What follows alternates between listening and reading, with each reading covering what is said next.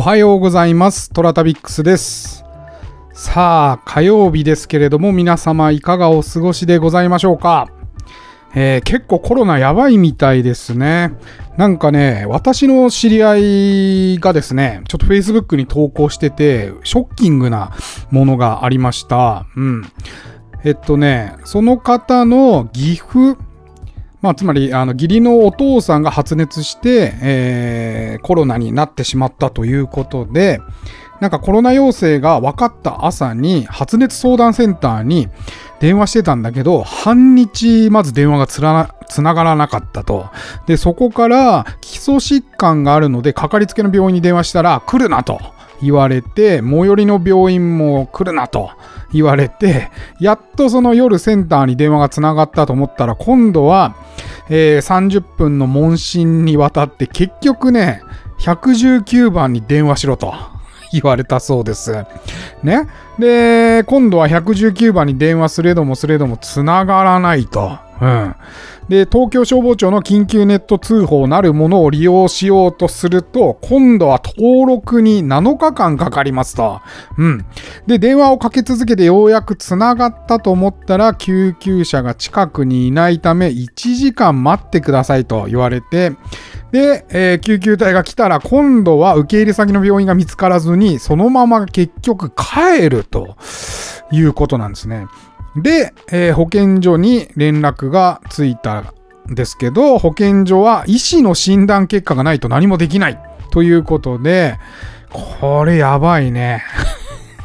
いや、笑い事じゃないよね。だって、コロナになってるのに、もう一日、丸一日、どこにも行けずに、えー病状は悪化してけ、行くけれども、ね、救急車も来ない、来ても行き先がない、うん、帰、帰るんだぜ、救急隊が。うん。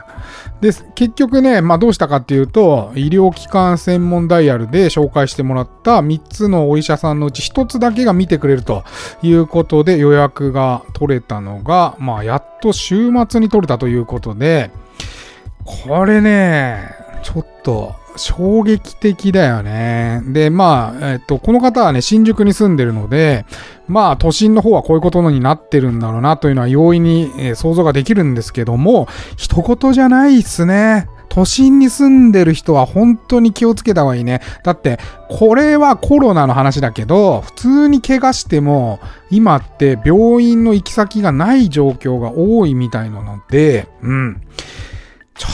とこれはね、国が何してんだろうなと思いますし、よくまだ死んでないなと思って、なんかこう、こんな状況で、まあ20万人になったって言われてるじゃないですか。で、新しいなんかケンタウロスだっけ？うん。っていうのも発見されて、こんな脆弱な状況でどうなるんすかね？うん。おちおち怪我もできないっていう感じだよな。もう交通事故とかあったらもうね、死ん死んじゃうかもしんないね。うん。ちょっとね、これはみんな、みんなっていうかもう国ちゃんと考えてほしいなって、えー思った次第でございます。はい。えー天に軌道があるごとく人それぞれに運命というものを持っております。この番組はフォロワー30万人、日本全国を旅するインスタグラマートラタビックスが懐かしい街並みをご紹介したり、旅のよもやま話をすることで奥様の心の悩みを解決する番組でございます。ってなわけで毎朝7時に更新。私のインスタトラタビックス今朝の1枚ですけれども、今朝は来ましたよ。やっと来た。京都の島原でございます。はい。えー島原も毎月毎月通っております。なぜならギャラリー野沢さんのおっちゃんの宿があるからね、島原に通っておりますが、えー島原大門という大きい門がありまして、えーその門の中と外で、えー分かれているんですが、まあ、えー吉原も、東京の吉原も同じであったように、門の中に入って、で、えー芸妓さんやら、まあ、その、証拠っていうのかな？うん。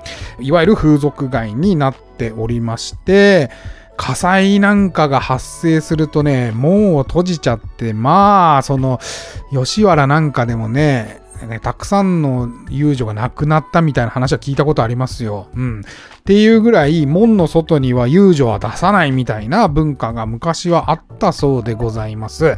えー、この大門、えー、吉原じゃないな、えっ、ー、と、島原では大門というんですが、島原大門のところの外側にある、え、お宿にいつもお世話になっております。うん。えー、もうほんとね、住宅街ですよ。で、私も初めて行きました。うん、遊郭の宿探しをしている関係で、まあ、五条とか、それから、えー、島原の方に泊まるようになったんですが、まあ、そこからおっちゃん、たまたまね、ギャラリー野沢さんの方でお世話になりまして、あ、面白いおばちゃんとおじちゃんがいるなっていうことで、えー、毎回毎回お世話になるようになりました。うん。えー、この島原ですが、正式地名は西新屋敷というそうです。えー、ところが官名により1641年に前身にあたる六条三筋町から移されてきたと。で、その移転騒動があたかも島原の乱のごとしとルフしたことにより島原と呼ばれるようになったそうでございます。うんえー、縁石の揚げ屋や、えー、茶屋と、えー、太夫や芸妓を抱える桶屋とに分かれている営業形態をとっておりまして、えー、吉原などのいわゆる遊郭は、まあ、自らですね、将棋を抱えて営業を行いますので、えー、それとは違いますよというふうに島原の方はおっしゃってます。えー、島原の営業形態は現在の祇園などと同じで、いわゆる、え、遊郭ではなくて、加害というべき町であり、江戸中期には廃壇ができるなど、京都文化の中心的役割を果たしていたそうです。うん、だからね、おっちゃんによく言われるのはね、島原では遊郭って言っちゃダメだよっていう風によく言われました。うん。で、えー、この、まあ、揚げ屋さんとか茶屋さんとか、えー、置屋さんとかに分かれておりまして、それぞれね、今でも島原の中の方に、えー、見れる施設がいくつかございます。うん、そして、そして、えー、西本願寺に滞在していた新選組がよく、うん、来ていたっていうことでも有名でございまして、あの、新選組好きな方だったらね、なおのこと島原には行ってみてほしいなと思います。うん。島原はね、ちょっと語り尽くせるものがあるので、えー、追って追って話そうかなと思います。うん。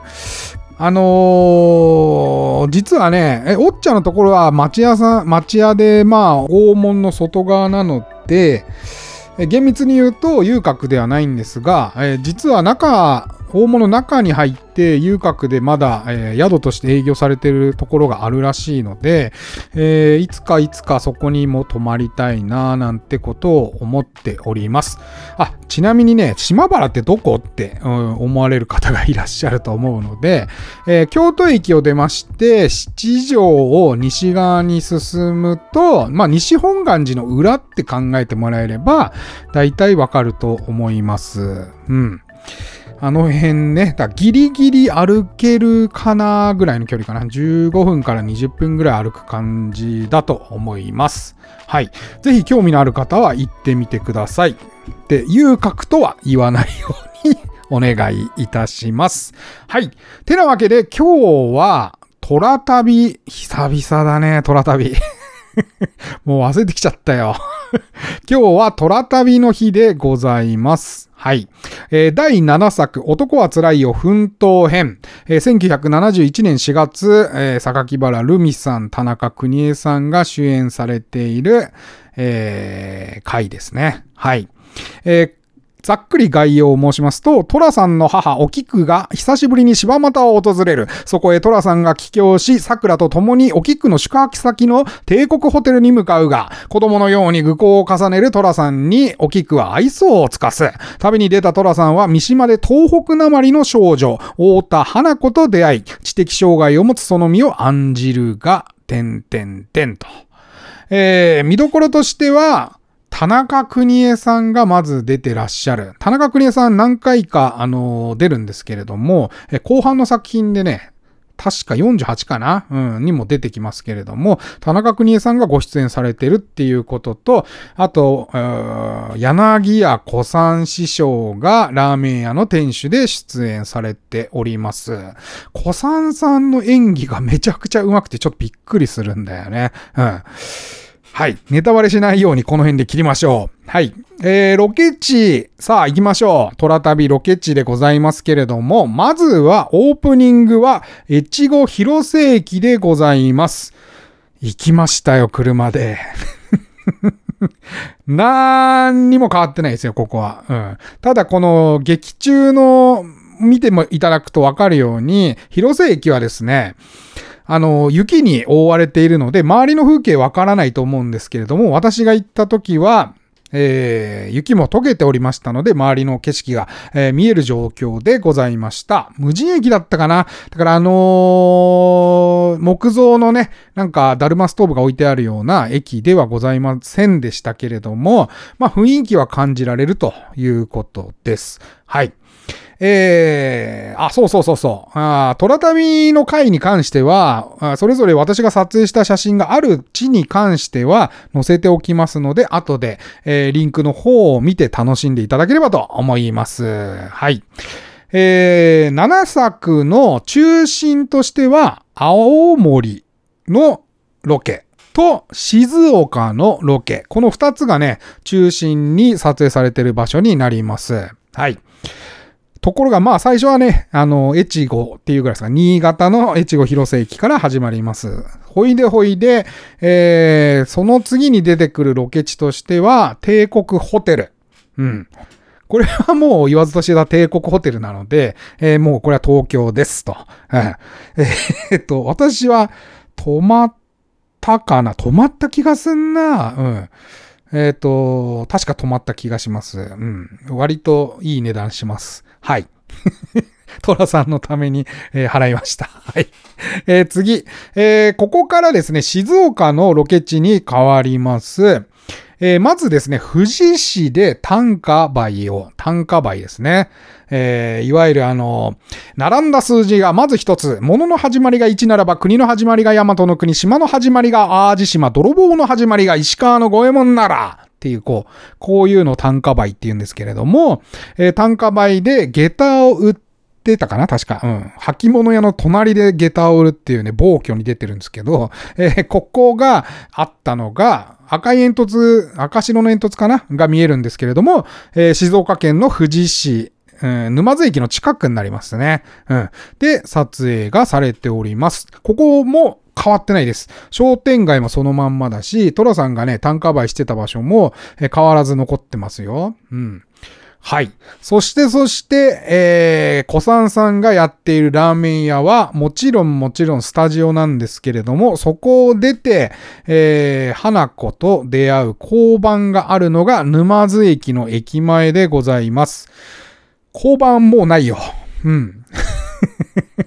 沼津駅のね、前はだいぶだいぶ変わっちゃっているので、ちょっと、えー、懐かしいなとか、ああ、こうなってたんだっていうのを感じるには、ちょっと程遠いかもしれないけれども、あのー、マニアックな方がね、解説してる人もいるんですよ。昔の地図と照らし合わせて、あ、ここに交番があってこうやって撮影されてましたよっていう、えー、人もいらっしゃいますので、えー、興味がある方はね、えそちらの方を見てあげて、見てあげて、見て、えくださいと思います。うん。沼津は変わっちゃった。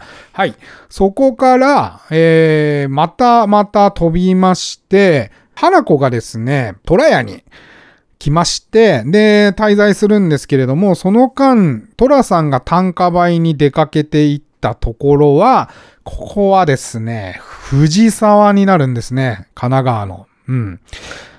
えー、とても、江ノ電が後ろに走ってるので、とても有名な場所っていうか、まあ、あの、神奈川界隈湾岸走らせてると必ずここは通るだろうっていう場所になります。藤沢といえばこの辺だろうっていう。うん。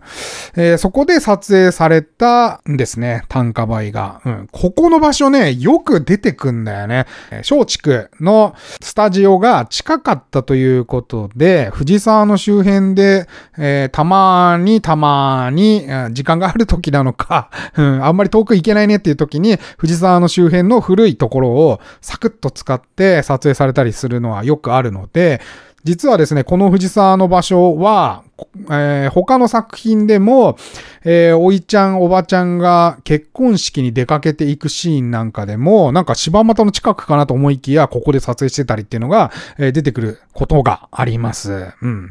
藤沢周辺は割と虎旅ではですね、楽しく回れるような場所でございます。はい。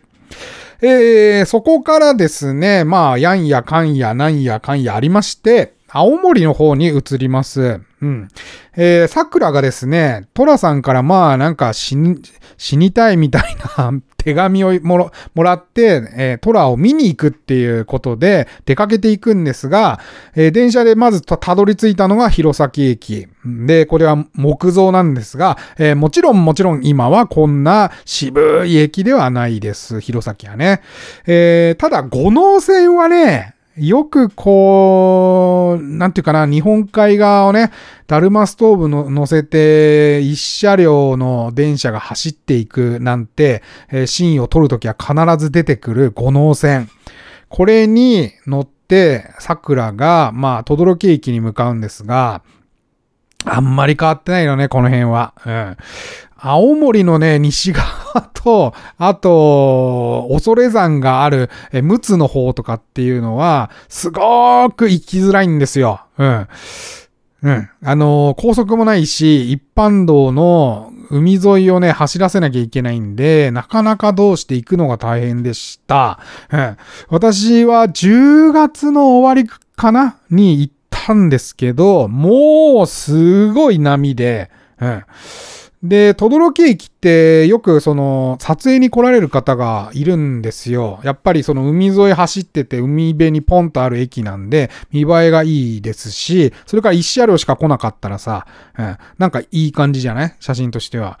ところがね、私が行ったた時はもう、雷やら雨やらでね、で、日本、いわゆる日本海側のこの風景みたいな感じで、もうね、カモメもね、道路に、地面にね、もう着地してもう動きませんみたいな状態で、ピターっとしてましたから、もう手で捕まえられそうなぐらい。うん。で、もう、潮の花がボワーボワーボワーボワー海から飛んでくるような状態で、来ましたね。轟駅。うん。本当は夏場に 夏場に行きたいよね。ここは。海辺だし、まあ、眼前が海ですしね。うん。そう。もうガチのちょっと、もう青森の10月ったら激寒ですから あと風が強すぎてね、ドアが開かないんですよ。うん。もう手挟まれたら手ちぎれちゃうぐらいのバーンっていう感じで閉まるぐらい風が強くて、まあちょっと恐ろしかったですね。で、えー、この時はですね、この轟駅にも行きましたし、それから、えー、福祉先生と花子が働いている小学校の跡地、ここはね、もうガラッと変わっていて、今、田野沢福祉センターってなってるんですが、もう全然周りは変わっちゃってます。うん。私が買った本には、周辺にまだ、え、かやぶき屋根の家がとかって書いてあったんだけど、もうなかったですね。うん。ガラッと変わっております。うん。橋も木造でしたけど、トラさんのやつだと。うん。今はもう全部コンクリートになってましたね。うん。そう。轟駅はそんな変わってないけど、ここの周辺は変わって、田野沢福祉センター周辺は変わって、ました。ちょっとこれは残念だったね。うん、で、こ、まあ、轟駅からそちらを見て、で、さらに、千畳敷からですね、えー、極温泉という場所に移動してくるんですが、まあ、これが桜が、えー、乗っていたバスが移動していく形なんですが、えー、この極温泉まで行ったら、もう10月末なのに雪が降り出して、うんあの、山の方ですからね。で、岩木山麓にあるので、割とちょっと高い場所なんですよね。で、その時スタッドレスまだ早いなと思ってたから、振り出しちゃって、まあどうしようと思って。で、本来は俺極温泉に泊まって、なんか温泉 ね、使ってね、えー、ゆっくり東京に帰ろうかなと思ってたんですけど、ちょっと雪の状況がやばそうなんで、この時は帰ってきました。怖くて。うん。だから温泉入んなかったたんだよ。これはね、ちょっとリベンジしたいっすね。うん。えー、バス停の、このトラさんがね、バスに乗るんですが、バス停の奥にはロケ隊が宿泊したと言われている小島旅館さんなんかもありますので、えー、ぜひぜひね、えー、青森の虎旅しようと思ってる方は、こちらの方にも行っていただければと思います。はい。